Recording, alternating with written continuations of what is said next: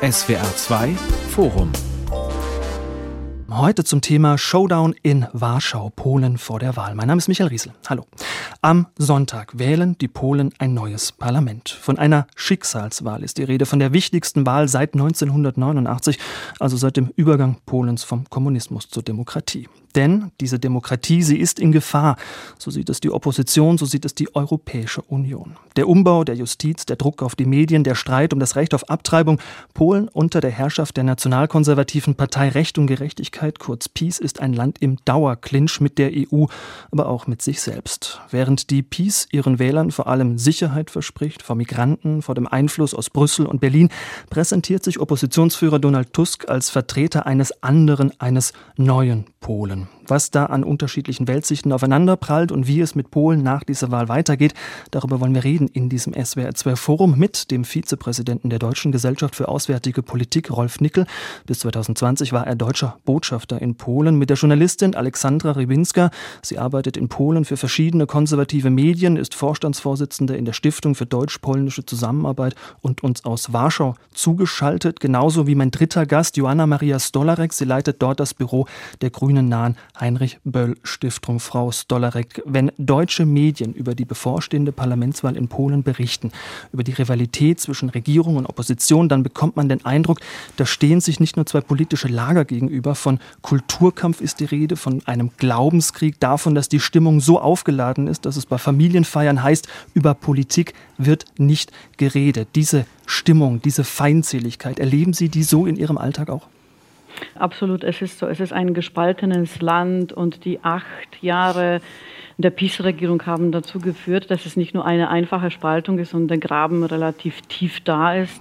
Und ich glaube, dass auch nach der Wahl, sollte die Opposition gewinnen, es nicht so schnell zu kitten sein wird.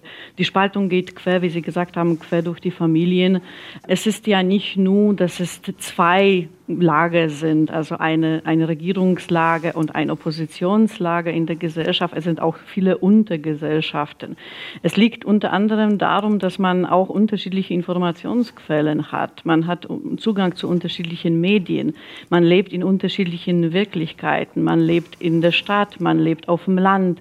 Es sind wirklich sehr verschiedene Faktoren, die da zusammenkommen, die zu dieser Spaltung der Gesellschaft führen. Und auch die wirtschaftliche Situation trägt entscheidend dazu bei. Hm. Frau Rebinska, Frau Stolarek hat darauf hingewiesen, seit acht Jahren ist die nationalkonservative Partei Recht und Gerechtigkeit, kurz PiS, an der Macht. Mit ihrem Umbau der Justiz hat sie das Land in eine Verfassungskrise gestürzt, mit ihrer Verschärfung des Abtreibungsrechts für Proteste im ganzen Land gesorgt. Gleichzeitig nennt PiS-Chef Jarosław Kaczynski seinen Gegner Tusk die Personifizierung des Bösen. Hat die PiS mit ihrer Politik, ihrer Rhetorik, ihrem Populismus Polen gespalten? Nein, ähm, ich glaube, da gehören doch zwei Seiten dazu und die Opposition verhält sich ganz genauso, wenn nicht schlimmer.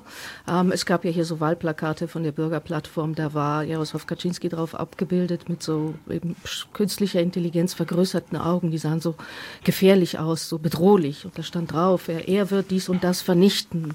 Ähm, ich glaube, beide Seiten sind da genauso dran schuld. Äh, diese Polarisierung äh, ist ein Ergebnis Ergebnis äh, von Soziotechnik, wenn Sie so wollen. Das heißt, man spielt auf den, mit den Emotionen der Wähler. Das tut die Bürgerplattform ganz genauso. Sie sagt, wenn die Recht und Gerechtigkeit noch mal vier Jahre regiert, dann ist die Welt zu Ende, geht Polen zu Ende, dann gibt es keine Demokratie mehr. Ich höre das schon seit acht Jahren. Die Demokratie, äh, der geht es gut in Polen. Die ganze Justizreform ist irgendwo in der Mitte stecken geblieben. Sie ist gar nicht bis zu Ende durchgeführt worden. Äh, nichts und niemand ist durch irgendetwas bedroht. Und ehrlich gesagt, also ich habe mit vielen Bürgern gesprochen. Ich habe in den letzten Wochen versucht, jeden, den ich getroffen habe, ob das im Geschäft war irgendwo oder mit dem Taxi gefahren bin, zu fragen, ob sie wählen gehen. Und äh, die Mehrheit hat mir geantwortet, sie geht nicht wählen, weil ihnen eben diese Polarisierung auf die Nerven geht. Sie glauben weder Tusk noch Kaczynski. Ich glaube, äh, die Wahlbeteiligung in Polen ist ohnehin immer recht niedrig, so um die 60 Prozent. Man spricht dieses Mal vielleicht bis 69 Prozent, dass sie ansteigen wird, aber das ist nicht sicher.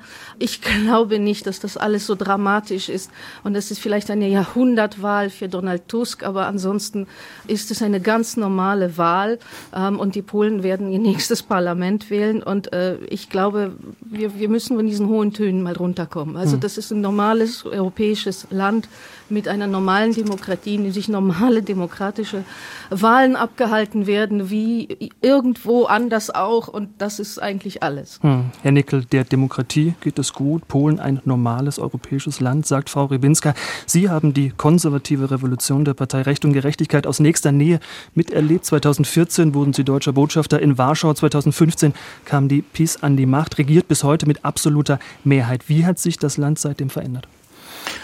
Das Land hat sich äh, enorm verändert in diesen, in diesen acht Jahren, seitdem die PiS an der Macht ist. Und ich würde auch äh, Frau Rybinska hier gerne widersprechen. Also wir haben es schon mit einer sehr, sehr wichtigen Wahl zu tun. Es ist die wichtigste Wahl in Polen seit 1989.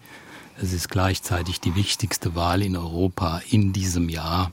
Und äh, der Ausgang der Wahlen wird einen starken Einfluss haben auf äh, verschiedene Dinge, auf, die, auf den Gang der innenpolitischen Entwicklung in Polen sowie auch auf die außenpolitische Entwicklung. In der Innenpolitik äh, droht die Gefahr eines äh, weiteren Abgleitens in eine illiberale Demokratie Orbanscher Prägung und im, in der Außenpolitik befürchte ich, dass die Berechenbarkeit der polnischen Außenpolitik weiter leiden wird. Frau Stolarek, wie sehen Sie das? Was steht da am Sonntag auf dem Spiel? Ich würde gerne noch ähm, auf Frau Rebinskas Aussage reagieren, dass äh, genauso die Opposition zu einer Polarisierung beiträgt. Das ist so eine Diskussion, was war zuerst da, das Ei oder das Huhn, wer hat angefangen. In der polnischen Gesellschaft ist nichts schwarz-weiß, das wäre zu einfach, das zu sagen. Es sind sehr viele graue Töne dazwischen. Seit 1989 hat das Land eine immense Entwicklung hingelegt, vor allem was äh, die wirtschaftliche Entwicklung angeht. Man hat ein bisschen aus den Augen gelassen, gelassen, in die Zivilgesellschaft zu investieren, in die politische Bildung, sich um diejenigen zu kümmern, die nicht zu den Gewinnen der Transformation zu gehören. Und die Polarisierung ist Stück weit, hat sich entwickelt. Deswegen konnte vor acht Jahren auch die Partei Recht und Gerechtigkeit die Wahl gewinnen, weil die Vorgängerregierung sich nicht so sehr um, um die Menschen gekümmert hat, die vielleicht nicht in Großstädten leben und ähm, einen guten Lebensstandard haben. Also nach und nach hat sich das weiterentwickelt und die Polarisierung hat an Fahrt genommen. Das bedeutet, dass beide, beide Lager, also Regierungslager und Oppositionslager jetzt sehr stark populistisch sind und sehr stark polarisieren. Es ist keine normale Debatte mehr möglich. Es ist keine sogenannte normale Wahlkampagne mehr möglich. Es ist sehr angespannte Stimmung, die wirklich mit den Händen zu greifen da ist. Und zu Ihrer Frage zurück, äh, was steht auf dem Spiel? Es steht sehr viel auf dem Spiel. Und ich würde hier auch widersprechen, dass die Demokratie in Polen nicht in Gefahr ist. Die ist noch nicht tot. Nein, ähm, das Land leidet an sehr hohem Fieber, würde ich sagen, so Rechtspopulismusfieber, ähm, was sehr viele Länder in Europa derzeit haben. Und ein Problem in Polen ist, dass es noch eine relativ junge Demokratie ist, während in den anglosächsischen Ländern es einen starken Unterbau gibt, was zum Beispiel das Thema Rechtsstaatlichkeit angeht, ist es in Polen sehr leicht, indem man die Institutionen polarisiert hat, hier sie so zu lenken, dass sie dementsprechend dann sehr nah an die Regierung agieren. Das beste Beispiel ist das Verfassungs Verfassungsgericht, was stark polarisiert wurde und in dem auch ähm, im Prinzip Entscheidungen getroffen werden auf in Anführungszeichen auf Bestellung. Deswegen ist es eine Entscheidung oh, am Sonntag am Sonntag, Frau Rubinska wird mir gleich widersprechen, am Sonntag Nein, eine Entscheidung. Wirklich, also Entschuldigung, bitte lassen Sie, Frau, lassen Sie Frau Stollerek kurz ausreden, dann können ja, Sie antworten. Gut. Genau, eine Entscheidung, ähm, wird sich das Land weiterhin von den demokratischen Grundsätzen und auch letztendlich aus Europa verabschieden oder wird das Land äh, zurück quasi auf die Spur der Demokratie finden? Frau Rubinska. Also erstens, ich finde es doch ziemlich, entschuldigen Sie, Frau Stolare, wir kennen uns und äh, wirklich, sehr ich gerne. mag Sie privat sehr gerne, aber behaupten, dass, also, dass, dass es eine demokratische Kultur gibt in westlichen, westeuropäischen Ländern, die gefestigt ist. Und dass man deswegen dort auch zum Beispiel den Reichsstaat ein bisschen anbiegen kann, das habe ich alles schon früher gehört. Und Polen ist so ein bisschen so wie so ein Kleinkind. Ja? Das, das hat noch nicht so richtig die Demokratie begriffen. Ja, die Polen sind dann ein bisschen in ihrer Entwicklung zurück. Es ist so unglaublich paternalistisch. Also das ist wirklich furchtbar, wenn ich sowas höre. Das andere ist, also ich habe wirklich das Gefühl, Polen wird nur dann als normal funktionierendes demokratisches Land betrachtet, wenn eine bestimmte politische Kraft hier regiert. Also wenn die Bürgerplattform an der Macht ist, dann ist es ein demokratisches Land. Und ganz egal, was die Bürgerplattform tut, und ich erinnere mich an die Regierung der Bürgerplattform, ich erinnere mich an Polizei, die in Redaktionen eingedrungen ist und versucht hat, Journalisten da Laptops zu entreißen, weil sie über irgendetwas geschrieben haben, was der Bürgerplattform nicht gefallen hat. Das hat niemanden gestört. Ich habe das Gefühl, es ist wirklich eine ideologische Beurteilung. Das heißt, wenn da die, die wir mögen, die eine Politik führen, die uns gefällt, wenn die an der Macht sind, dann ist Polen ein demokratisches Land. Wenn jemand anders regiert, dann ist es natürlich kein demokratisches Land. Ja? Weil aus unserer Sicht ist das für uns nicht günstig. So ein bisschen äh, sehe ich das. Und zum Dritten, es gibt einen guten Grund, warum, Sie nennen das Rechtspopulisten. Ich nenne das, ja, man sagen Protestparteien oder auch äh, Kräfte, die ähm, den Status quo irgendwo in Frage stellen. Die sind ja erstmal erschienen als Reaktion auf eine verfehlte Politik der alteingesessenen Parteien. Sie haben in Deutschland die AfD. Die AfD ist eine Protestpartei, ist eine Partei, die, ich sage nicht, dass ich die unterstütze, auf gar keinen Fall, aber die ist erschienen als Reaktion auf eine verfehlte Migrationspolitik, auf viele andere verfehlte Politiken in Deutschland. Und das ist genauso in ganz Europa.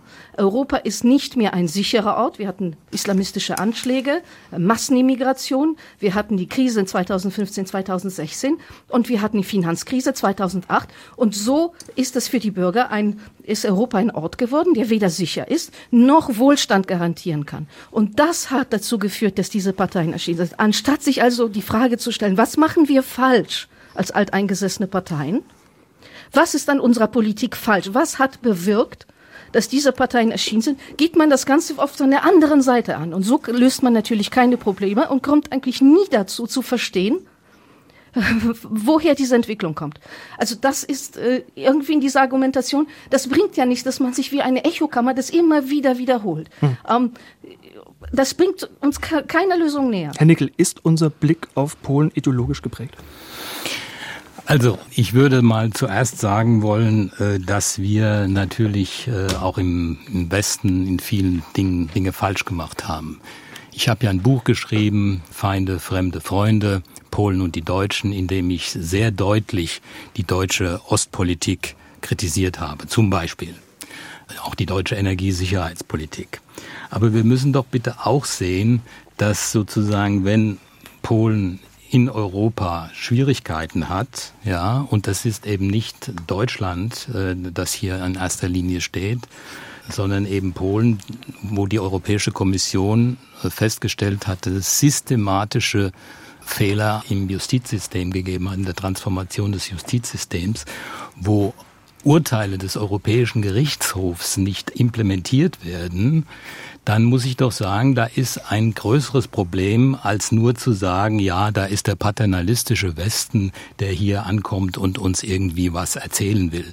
Ich glaube, wir müssen wegkommen davon. Ich, ich bin ja durchaus bereit zuzugeben, dass die deutsche Politik gelegentlich mit einem erhobenen Zeigefinger daherkommt und das sicherlich äh, nicht unbedingt die richtige Art und Weise ist, wie man miteinander umgeht. Aber das Ganze, das Problem zu reduzieren auf eine paternalistische Haltung, das geht doch kräftig an der Realität vorbei. Hm. Frau Stolarek, Anfang Oktober, da sah man Bilder aus Warschau, Hunderttausende auf der Straße, um gegen die Peace-Regierung zu protestieren. Das war eindrucksvoll und man hat sich gefragt, wenn Donald Tusk, wenn die Opposition solche Massen mobilisieren kann, vielleicht gibt es ja eine Wechselstimmung im Land. Die Umfragen sprechen allerdings eine andere Sprache, da ist die Peace weiter vorn. Trügen also diese Bilder? Teilweise ja, das äh, würde ich sagen, teilweise ja, weil einerseits äh, sieht es anders aus, wenn die Menschen sich bei einer Manifestation versammeln, anders, wenn es darum geht, zur Wahl zu gehen. Das hat vielerlei Gründe. Eine davon ist es, dass die Menschen in Polen sehr müde sind, ähm, sehr müde wegen der Polarisierung, wegen des Duopols Kaczynski-Tusk. Viele jüngere Frauen vor allem sehen sich nicht vertreten in den Programmen der Parteien, in der Politik der Parteien Parteien, unabhängig davon jetzt äh, aus welcher Richtung. Die Menschen sind einfach frustriert wegen der Politik. Das Vertrauen in den Staat ist sehr niedrig. Das hat vielerlei Gründe wiederum. Viele werden, wie Frau Rubinska auch schon sagte, viele werden wahrscheinlich nicht zur Wahl gehen.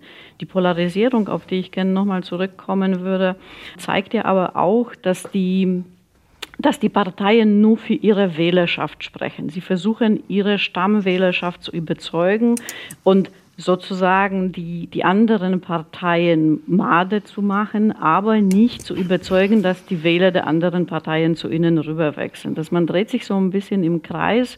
Und es ist ja auch so, dass Donald Tusk und die, äh, seine Bürgerplattform nicht das Heil ist für alle Übel, was in Polen passiert, weil ich finde schon, dass es mit der Demokratie nicht so ganz in Ordnung ist, wenn die Gewaltenteilung nicht gegeben ist. Und das ist der Fall.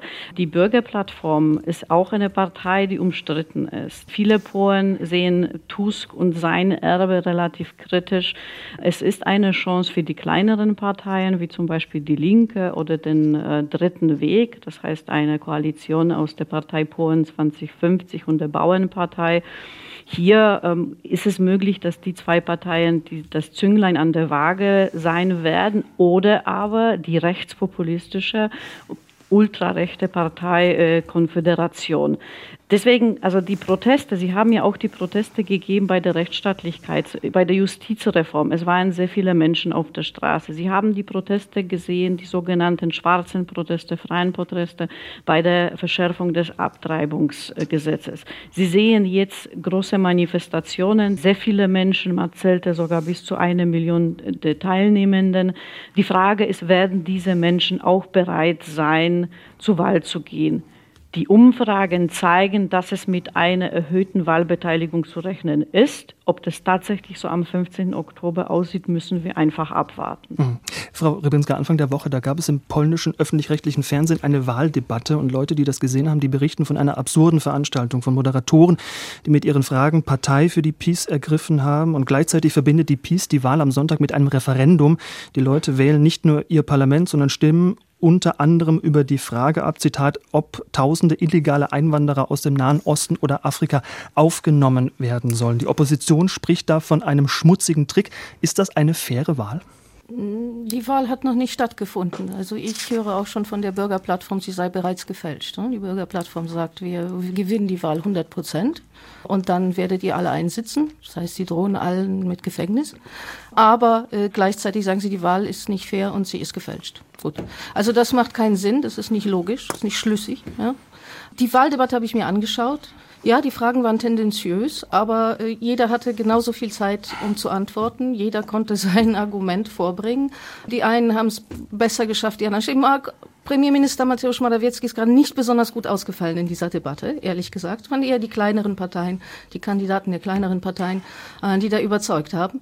Ähm, ich meine, äh, natürlich ist das polnisch-öffentliche rechtliche Fernsehen eher regierungsfreundlich und das war wahrscheinlich zu erwarten. Also ich fand die Debatte allgemein überflüssig. Man hat aus ihr nichts ja, keinerlei Informationen bekommen, was eigentlich diese Parteien machen wollen oder was das jetzt was sie Neues anbieten. Ich habe auch Leute gefragt, die sich nicht mit Politik beschäftigen, was sie aus dieser Debatte verstanden haben. Und die Antwort war, dass sie jetzt noch mehr, noch mehr verwirrt sind als vorher. Das heißt, äh, sie wissen nicht, wen sie wählen sollen und jetzt wissen sie es noch weniger. Also man muss erstmal unterscheiden zwischen demokratischen Wahlen und fairen Wahlen.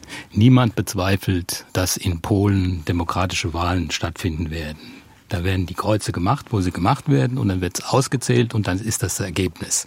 Das ist, die, das ist der Wahlvorgang als solcher. Jemand wie ich, der auch schon an einigen Wahlbeobachtungen im OSZE-Rahmen teilgenommen hat, der weiß natürlich, dass man unterscheiden muss zwischen dem Wahlvorgang als solchem und der Wahlkampagne. Und wenn man sich die Wahlkampagne anschaut, dann muss man eben leider sagen, dass diese Wahlen nach den Standards, die in Europa üblich sind, nicht fair gewesen sind. Und zwar in dem Sinne, dass es ein Fernsehen gibt, TVP, was wir ja gerade eben auch gehört haben von Frau Ribinska. Im Übrigen, ich stimme, stimme Ihnen zu. Ja, also diese diese Debatte war war ziemlich überflüssig. Ja, und das äh, wird auch meines Erachtens keinen großen Effekt auf das Ergebnis der Wahlen haben. Aber dass in Polen eben ein öffentlich-rechtliches oder sagen wir lieber staatliches Fernsehen gibt, was in vielen Teilen des Landes sozusagen das Medium ist, mit dem man äh, sozusagen sich informiert und, und dieses Medium tendenziös ist, äh, was man nicht nur an den, an den Fragen der, äh, der Moderatoren ablesen konnte. Also das steht, glaube ich, völlig, völlig außer Frage. Also insofern muss man da unterscheiden und äh, insofern ist es mir auch durchaus verständlich, dass da, was ja auch von, von Ihnen beiden gesagt wurde, dass da eine gewisse Wahlmüdigkeit ist, das kann man nur, kann man nur unterschreiben. Also es gibt ja ein Paradox. Auf der einen Seite eben die, die Fragen, die die Polen wirklich interessieren, nach Meinungsumfragen eher Gesundheit, Inflation, Sicherheit im, im allgemeinen Sinne und dem, was tatsächlich in der Wahl dann diskutiert wird, ja. Also das ist ein, ein, ein Widerspruch und das erklärt meines Erachtens zum Teil, dass es möglicherweise eine nicht so hohe Wahlbeteiligung geben wird, wie jetzt so manche Meinungsumfrage das äh, darstellt. Hm. Frau Stolarek, hm. äh, zuletzt hat ein Skandal äh, Polen erschüttert. Es geht um Visa, es geht um Bestechung. Bis zu 350.000 europäische Visa sollen in den vergangenen drei Jahren regelwidrig vergeben worden sein, gegen Schmiergeld von einer Firma, die mit der polnischen Regierung zusammenarbeitet. Ein Debakel für die Peace sollte man meinen, die immer vor der Gefahr waren, dass Migranten unkontrolliert ins Land kommen. Jetzt steht die Peace in den Umfragen weiterhin gut da. Wie, wie kann das sein? Wie kann das sein, dass die so einen Skandal scheinbar unbeschadet übersteht? Hm. Es gibt dafür zwei Gründe ähm, und darauf berufe ich mich gern auf die Untersuchungen, auf die Studie von dem Soziologen, Sozialwissenschaftler Professor Przemysław Sadura. Er hat zusammen mit seinem Kollegen Sławomir Sierakowski ein Buch über die zynische Gesellschaft, den zynischen Autokratismus geschrieben und darin behauptet, er erklärt das so, die Stammwählerschaft der PiS ist skandalresistent. Sie interessiert sich einfach nicht für die vielen Skandale, die es gegeben gegeben haben während der Regierungszeit. Sie sagen, das kann nicht wahr sein, das werden wir nicht akzeptieren. Die andere Wählerschaft der PiS sind diejenigen, die als zynische Wähler bezeichnet werden. Das sind die Personen, die sagen, naja, wir identifizieren uns nicht mit der Partei im Prinzip, aber wir wählen diese Partei, weil wir einen Vorteil haben, weil es für uns wichtig ist, dass wir zum Beispiel die zusätzlichen Gelder bekommen als Rentner. Und diese Wähler finden sich auch rechts außen bei der Konföderatia. Da hört man weg, dass die Konföderatia frauenfeindlich ist, menschenfeindlich, demokratiefeindlich, aber äh, dafür zum Beispiel die Steuern senken möchte. Dass man hört ja nur, Steuern senken, das ist jetzt gut für mich. Aber die, diese zynische Wähler, davon gibt es einige und die werden letztendlich auch bestimmen, wie die Parteien abschneiden. Ich wollte nur kurz zu der Debatte, ganz kurz. Ich denke, dass die Debatte den kleineren Parteien was gebracht hat, weil sie die Möglichkeit hatten, ihre Positionen darzustellen. Und nochmal zu der Wahl. Ich finde, Zugang zu Medien in Polen bedeutet, dass es keine faire Wahlkampagne gibt und letztendlich keine faire Wahl, weil die Regionalpresse wird ja auch vom Staat kontrolliert und zum Beispiel Versuche von anderen Parteien dort Anzeigen zu schalten sind gescheitert. Es war nicht möglich, möglich. Die Regionalpresse hat das schlichtweg äh, abgelehnt. Also es ist nicht nur Staatsfernsehen und Staatsrundfunk, das sind auch, das ist auch Regionalpresse, die von dem Ölkonzern Orlen übernommen wurde, was in der ähm, Staatshand ist. Mhm, Frau Rubinska, was, wie sehen Sie das? Wie, wie stark hat dieser Visaskandal die Glaubwürdigkeit der Peace beschädigt? Es gibt keinen Visaskandal. Der Visaskandal ist aufgebauscht worden von der Bürgerplattform, die behauptet hat, es wären Hunderttausende Visas vergeben worden. In Wirklichkeit waren es ein paar hundert. Deswegen gibt es darauf keine Reaktion. Es kann keine Reaktion geben auf etwas, was es nicht gibt. Es Aber waren es ein paar hundert Visas. Ein paar hundert. Und das hat die übrigens die Staatsanwaltschaft bestätigt, die ein Jahr bevor das in die Medien traf, hm, ein Jahr bevor, bevor das von den Medien berichtet wurde, hat nämlich diese äh, Untersuchung der, der Staatsanwaltschaft angefangen. Wegen ein paar hundert Visa. Es gibt keine 350.000 Visas, die vergeben wurden. Es gibt keine Affäre. Es gibt sie einfach nicht. Und ich möchte auch gleich noch, noch etwas sagen. Also Frau Stolarek, Sie haben gerade eben behauptet, dass 50 Prozent, ja, wenn man die Umfragen anschaut, 40 Prozent so ungefähr oder 38, 36 für die Recht und Gerechtigkeit, 9 oder 10 Prozent für die Konföderation. Das ist fast die Hälfte der polnischen Wähler. All diese Menschen sind zynisch und dumm. All diese das Menschen sind durch Zynismus motiviert. Doch, das haben Sie eben behauptet. Nein, es ist nein, unglaublich, wie man gleich Polen und Wähler verunglimpft. Ich höre es immer wieder. Die Wähler nein, der PiS sind nicht gebildet, sie haben keinen Hochschulabschluss, sie sind dumm, sie sitzen da in ihrer Provinz und rechnen sich zynisch aus, wie viel Geld sie noch von Sozialleistungen bekommen und deswegen wählen sie die PiS. Das ist wirklich der einzige Grund, der diese Leute motiviert. Die Hälfte der polnischen Bevölkerung haben sie so charakterisiert. Also ich okay. möchte mal den Moment sehen, wo, wo, wo jemand Deutsche so bezeichnet.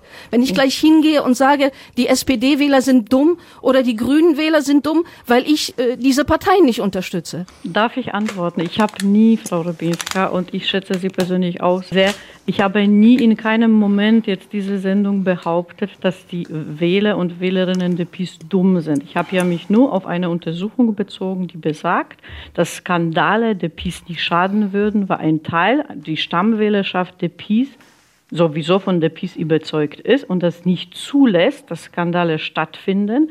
Und es gibt auch eine große Zahl von Menschen, die wählen, weil sie nur ihren Vorteil sehen. Die gibt es bei allen Parteien. Hier war die Untersuchung speziell für die PiS, bezüglich der PiS und der Konföderation. Und es ist ja auch in keinem Moment gesagt worden, dass die PiS-Wähler und Wählerinnen dumm sind oder ungebildet etc. Aber das es gibt eine ganz sind, dass sie nur auf ihren Vorteil achten. Frau Rubinske, dann sagen Sie mir doch bitte, warum, warum wählen die Leute die PiS? weil äh, die äh, Recht und Gerechtigkeit eine Politik führt, die ihnen passt.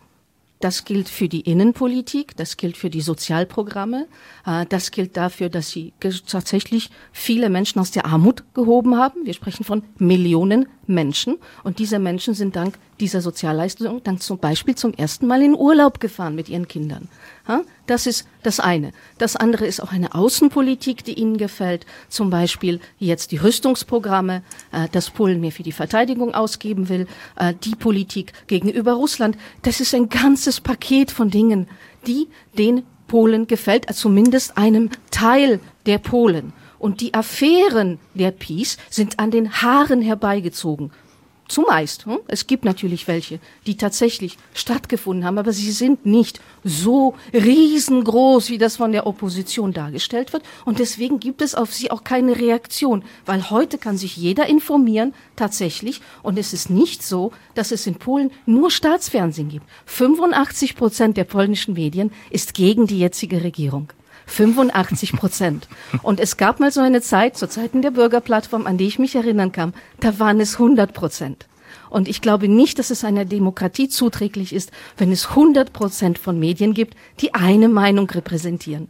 Also äh, niemand behauptet, dass es in Polen äh, keine Pressefreiheit gibt. Natürlich gibt es einen sehr, sehr breiten und sehr interessanten und vielgestaltigen äh, privaten Pressemarkt. Fakt ist aber auch, dass das polnische staatliche Fernsehen in den Regionen, in denen die Peace sehr stark ist, das heißt vor allen Dingen in den südlichen und äh, östlichen Regionen, dass dort äh, die Hauptinformationsquelle das staatliche, das staatliche Fernsehen ist. Aber lassen Sie uns doch mal bitte wegkommen von dieser etwas sterilen Debatte im Moment. Frau Rebinska hat gesagt, die, die Polen würden die Außenpolitik wählen, die ihnen gefällt. So, dann muss ich jetzt allerdings mal fragen, ob die Außenpolitik, die antideutsche Außenpolitik, die von der Peace betrieben wird, ob das den Menschen gefällt. Denn wenn Sie sich die Umfragen des deutsch-polnischen Parameters anschauen, dann werden Sie feststellen, dass äh, überwiegende Teil der polnischen Bevölkerung eben gerade nicht eine antideutsche Kampagne befürwortet. Also insofern muss sich die PiS auch fragen lassen, ob das, was sie da betreibt, ob das wirklich in die richtige Richtung geht. Schauen Sie sich das Programm an von der PiS. Ja, das Wort Deutschland kommt in dem Programm der PiS 50 Mal vor. Ja, 49 Mal mit negativem Akzent und einmal neutral. Ja, also wir müssen doch wirklich überlegen, ob es das der Weisheit letzter Schluss ist, dass, dass in einer solchen Wahlkampagne mit antideutschen Ressentiments geworben wird und damit sozusagen die Möglichkeiten einer, einer Verständigung zwischen, zwischen unseren beiden Staaten weiter geschädigt werden. Ja, ja Frau, Frau Rybinska, Mateusz Morawiecki nennt Tusk äh, den politischen Ehemann von Angela Merkel. Immer wieder wird dem Spitzenkandidaten der Opposition von der PiS unterstellt, er sei ein Handlanger Deutschlands, der nicht die nationalen Interessen Polens vertrete. Zuerst waren es die Migranten, dann die EU, jetzt Deutschland. Braucht die PiS für ihren Populismus immer einen Feind von außen? Ähm, Deutschland ist kein Feind Polens und wird auch nicht so betrachtet. Ich glaube, ähm, also erstmal im Programm der, der jetzigen Koalition in Berlin kommt das Wort Polen gar nicht vor. Das, glaube ich, sagt auch etwas aus. Ich glaube, was Sie als antideutsche Kampagne betrachten, ist, äh, ich glaube, aus der Sicht, ich bin, ich bin kein Peace-Politiker, damit das klar ist. Aber ich glaube, aus Sicht dieser Regierung ist das äh, ganz einfach ein Aufzeigen von Unterschieden in, in, in Interessen ich meine, ich weiß, es mit dieser Sprache, mit dieser Rhetorik. Es ist gewöhnungsbedürftig. Ja, Rhetorik ist Rhetorik. Ich meine, das ist das, das ist das ist äh, nur was hat die Peace denn gegen Deutschland getan? Also was konkret äh, ist unternommen worden? Ihnen gefällt die Rhetorik nicht? Ja klar, mir gefällt die Rhetorik vieler deutscher Politiker auch nicht. Ganz ehrlich gesagt, man hat auch das Gefühl, dass es von der anderen Seite, von der deutschen Seite nicht viel besser ist. Also der ehemalige Botschafter hier in Polen, Herr Thomas Bagger, äh, der Nachfolger von Ihnen, Herr Nickel, der hat dann äh, zum Beispiel Interviews gegeben und gesagt hat, ja, jetzt ihr Polen mit dem Krieg in Ukraine, in der Ukraine, ihr habt an Gewicht gewonnen, aber das sind eure fünf Minuten, die sind bald vorbei. Ganz ehrlich gesagt weiß ich nicht, was ich davon halten soll. Ja. Also es macht, glaube ich, einen Unterschied, wenn ich mal gerade reingehe, ob ein Botschafter was sagt oder ob äh, der Chef der Regierungskoalition, äh, Jarosław Kaczynski, vom Aufbau eines Vierten Reiches spricht. Wir haben doch gesehen, wo da, wozu das führt, wenn Deutsche und Polen sich gegenseitig bekriegen, also jetzt im, im übertragenen Sinne. Das führt doch zu nichts. Am Ende des Tages müssen wir doch gemeinsam angesichts der Herausforderungen, die, denen wir gegenüberstehen, ja, da ist eine imperiale, revisionistische, aggressive Macht, die unsere Interessen und unsere Sicherheit bedroht.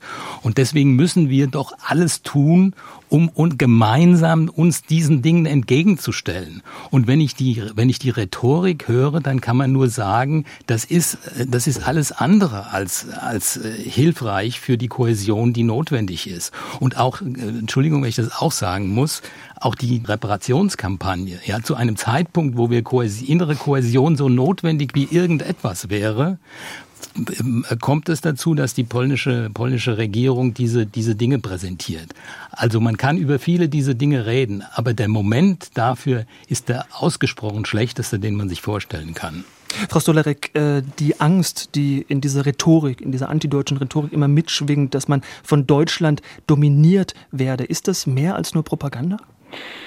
Ähm, wir müssen ein bisschen zurück in die Geschichte. Es ist natürlich eine antideutsche Rhetorik da und es ist nicht nur Rhetorik. Eine Worte haben immer Macht, Worte haben immer, dann übertragen sich in Taten und wenn man sagt, äh, sobald man die Opposition wähle, äh, hier namentlich wird Donald Tusk genannt, dann wähle man auch Deutschland, dann wird äh, Polen von Berlin aus regiert. Das ist nicht mal lustig. Ne? Das ist eine Sache, die, wo man sich schon Sorgen macht und das ist ja permanent bei den Nachrichten im Staatsfernsehen wird ständig Deutschland, Deutschland, Deutschland erwähnt und so weiter und so fort. Diese Angst ist historisch bedingt und ähm, historisch bedingt ist auch der Wunsch nach mehr Wiedergutmachung seitens Deutschlands. Und das muss man verstehen. Das ist nicht nur eine Sache, die ähm, bei der Regierungspartei liegt. Das ist insgesamt drei Viertel der polnischen Bevölkerung ist der Meinung, dass Deutschland Polen nach wie vor etwas schulde bezüglich des Zweiten Weltkrieges.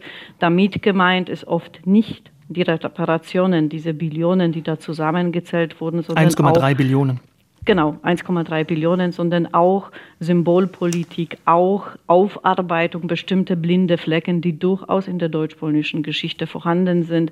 Die deutsche Unkenntnis über historische, über Verbrechen der Nazis in Polen und diese Angst, Polen hat 123 Jahre nicht existiert, wie Sie wissen. Von daher, man macht sich schon Gedanken, wenn es, ähm, äh, Botschafter Nickel hat die deutsche Ostpolitik erwähnt, wenn Deutschland zu sehr sich um Interessen, deutsch-russische Interessen kümmert und weniger darum, was der polnische Nachbar möchte und wie die Perspektive des polnischen Nachbarns ist. Also hier ist ja diese Empfindlichkeit, diese Sensibilität ist durchaus ernst zu nehmen. was wiederum nicht entschuldigt, dass es solche antideutschen Töne gibt, weil wir einander brauchen. Wir brauchen einander in den multiplen Krisen, die wir haben, angesichts eines Krieges im Osten, in der Ukraine, der russischen Invasion in der Ukraine, angesichts der vielen geopolitischen Herausforderungen brauchen wir einander in Europa als zwei sehr große Länder und sehr starke Partner und Nachbarn. Hm. Frau Rybinska, ähm, die Bedrohung durch den Aggressor Russland, das ist das eine. Jetzt steht die Welt seit Tagen unter dem Eindruck der schrecklichen Nachrichten und Bilder aus dem Nahen Osten, den Toten aus Israel, aus Gaza, dem Terror der Hamas. Welche Reaktionen hat denn diese Eskalation der Gewalt in Polen ausgelöst?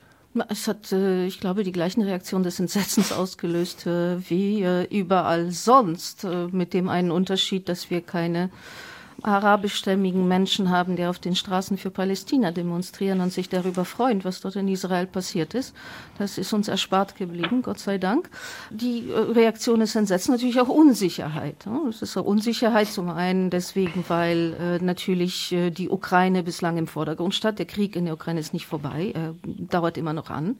Und wir wissen, dass jetzt der amerikanische Präsident Joe Biden versucht, irgendwie um ein Hilfspaket für die Ukraine durchzuboxen im Kongress, dass er dann versucht, das jetzt mit Israel, mit äh, Hilfen, finanziellen, militärischen für Israel zu verbinden, in der Hoffnung, dass die Republikaner das dann akzeptieren. Ähm, wir wissen nicht, ob es sich dieser Krieg in Israel ausweiten wird auf den gesamten Nahen Osten. Ähm, wir leben in Zeiten, die wirklich sehr unsicher sind und wo sich vieles verändert. Es ist alles sehr dynamisch. Und wir wissen nicht, was nächste Woche sein wird oder nächstes Jahr. Es ist sehr schwer, das vorherzusehen. Und natürlich brauchen wir äh, Zusammenarbeit mit unseren Nachbarn, unseren Partnern in der NATO und der Europäischen Union. Aber ich glaube, bezüglich äh, zumindest der Ostpolitik, äh, glaube ich, sind wir da alle einer Meinung. Also ich glaube, wir unterstützen sowohl Deutschland als auch Polen die Ukraine nach einigen anfänglichen Schwierigkeiten in Deutschland. Aber ich glaube, diesbezüglich äh, sind wir uns einig. Das hat äh, mit der Wahlkampagne in Polen überhaupt nichts zu tun. Und ich denke auch nicht, dass sich das ändern wird. Ähm, ich muss ganz ehrlich sagen, aus meinem, jetzt ist das jetzt meine persönliche Meinung. Ich werde hier nicht die, ich weiß nicht, was die polnische Regierung darüber denkt. Äh, aber ich habe das Gefühl gehabt über diese letzten zwei Amtszeiten der Recht und Gerechtigkeit, dass man in Deutschland abgewartet hat. Hat abgewartet. Man hat die erste Amtszeit abgewartet, sich gesagt, na, das ist ein vorübergehendes Phänomen, die Peace. Ähm, in den nächsten Wahlen sind sie weg. Dann waren sie nicht weg, dann kam die nächste Amtszeit und dann hat man wieder abgewartet. Es gibt keine wirkliche Bereitschaft zu einer engen Zusammenarbeit. Es gibt keine neuen Projekte gemeinsam. Das Weimarer Dreieck, so tot wie es war, ist weiterhin tot. Es ist nicht auferstanden. Und äh, jetzt ist wirklich das Gefühl, also auf meiner Seite so, man wartet, man hofft jetzt, aber jetzt endlich kommt die Bürgerplattform. Es kommt endlich die Bürgerplattform. Und was passiert, wenn sie jetzt noch nicht kommt? Hm? Das ist die Frage, die ich mir stelle. Was passiert, wenn sie nun nicht kommt? Es gibt eine dritte Amtszeit der Recht und Gerechtigkeit. Wird man wieder abwarten in Berlin? Können wir es uns leisten zu warten? Bis endlich eine Regierung kommt, die, die wir akzeptieren? Also ich glaube, die deutsche Bundesregierung hat über die Jahre gezeigt, dass sie bereit ist, mit jeder Regierung, wo auch immer sie ist, in Polen oder anderswo Politik zu machen das geht eben so weit, so weit es geht, ja. Und äh, ich darf dran erinnern, äh, Sie haben jetzt gesagt, das Weimarer Dreieck habe, habe gar nichts gemacht. Wir haben ein Treffen gehabt am Rande der Münchner Sicherheitskonferenz. Wir haben anschließend weitere gemeinsames Statement auf der höchsten Ebene gehabt. Also das Weimarer Dreieck ist durchaus wieder in, in Schwung gekommen, ja, jetzt vor gar nicht allzu langer Zeit. In Deutschland hat der Deutsche Bundestag äh, äh schon im Oktober 2020 den sogenannten Ort des Erinnerns und der Begegnung, also ein Polendenkmal im äh, Jargon, mandatiert. Äh, ich hatte ja da die Ehre, der, in dieser Expertenkommission vorzusitzen. Wir haben einen entsprechenden Bericht vorgelegt. Das hat sich jetzt sicher ein bisschen verzögert, aber da, ich habe überhaupt keinen Zweifel daran, dass das weitergeführt werden wird. Und es gibt eine Menge Dinge, die wir gemeinsam tun können, aber auch zum Beispiel gerade in der Sicherheit. Ich erinnere daran, dass Deutschland zunächst vorgeschlagen hatte, äh, ein Patriot-System in Polen zu stationieren erst nach großem äh, Protest in der polnischen Be Bevölkerung, äh, vorher hieß es, ja, die sollen das mal lieber an die, an die Ukraine weitergeben, hat sich Polen bereit erklärt, das System dann zu stationieren und, und ist jetzt eigentlich eher sauer, dass das System dann irgendwann am Ende des Jahres wahrscheinlich dann, dann abgezogen werden wird aus anderen Gründen. Also die Möglichkeiten, Dinge zu tun, sind da. Aber wenn man, wenn man eine antideutsche Rhetorik äh, an den Tag legt, wenn man uns sozusagen mit dem Thema äh, Entschädigungsforderung die Pistole auf die Brust setzt, ja, und zwar nicht nur sozusagen Deutschland bitte, bitte macht da mal was, sondern dass damit, damit in, in internationalen Organisationen und bei Freunden und Alliierten Politik gemacht wird hinter unserem Rücken, das trägt nun nicht dazu bei, die Möglichkeiten der bilateralen Zusammenarbeit, die ja vorhanden sind, auszuschöpfen. Und, und, und das, glaube ich, ist die Herausforderung äh, für wer immer nach den Wahlen in Polen die Regierung bilden wird. Und das wird in der Tat möglicherweise gar nicht so ganz einfach sein, wie wir wissen, ja. Aber wir müssen, und das wirklich, wirklich äh, vom tiefsten Herzen, wir müssen zusammenarbeiten, um diese Probleme zu, zu lösen. Und dazu gehört ein Mindestmaß an, an Bereitschaft oder ein Mindestmaß an begrenztem wenigstens Vertrauen gegen, äh, gegeneinander. Sonst kommen wir nicht voran. Frau Solarek, wie sehen Sie das? Lässt sich das deutsch-polnische Verhältnis reparieren, unabhängig vom Ausgang dieser Wahl? Es lässt sich reparieren, aber das bedarf auf beiden Seiten gewisse Eingeständnisse. Jemand hat mir mal gesagt, was beiden gut täte, ist auf der polnischen Seite mehr Sachlichkeit und auf der deutschen Seite mehr Empathie. Und ich glaube, das trifft ziemlich genau. Ähm, viele deutsche Partner, viele deutsche Politiker, die Regierung auch argumentiert in Deutschland mit sehr sachlich, äh, bezieht sich auf juristische Sachverhalte. In Polen argumentiert man oder ist man emotional grundsätzlich. Es liegt auch ein bisschen an der Mentalität der beiden Völker. Beide Positionen sind verständlich, aber ich glaube, wir müssen uns wirklich versuchen, auch wenn es schmerzhaft sein wird, an einen gemeinsamen Tisch zu setzen und über Sachen zu reden und sich zuzuhören. Das versuchen wir auch in dieser Sendung. Auch wenn wir wirklich unterschiedliche Positionen haben, begegnen wir uns mit Respekt und hören einander zu.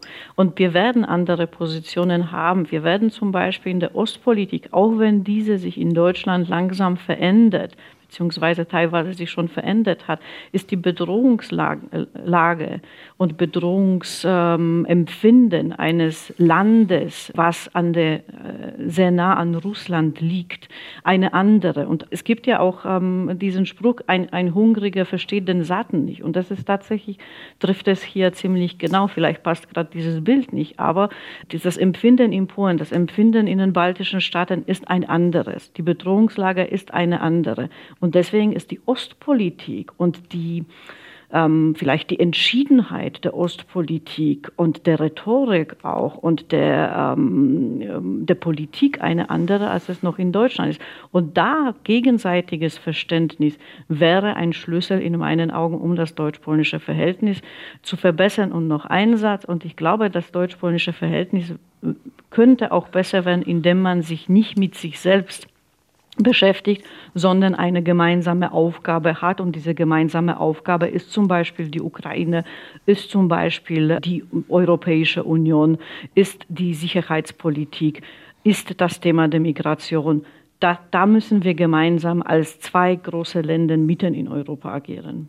Frau Rybinska, was ist Ihr Schlüssel, um dieses deutsch-polnische Verhältnis zu verbessern? Dass Deutschland anfängt, Polen als Partner zu behandeln und eben nicht von Empathie spricht. Wir brauchen keine Empathie, wir sind nicht krank, äh, es fehlt uns nichts. Wir brauchen eine Partnerschaft mit Deutschland. Und dann der fehlt es leider sehr oft. Ich glaube, das ist der Schlüssel.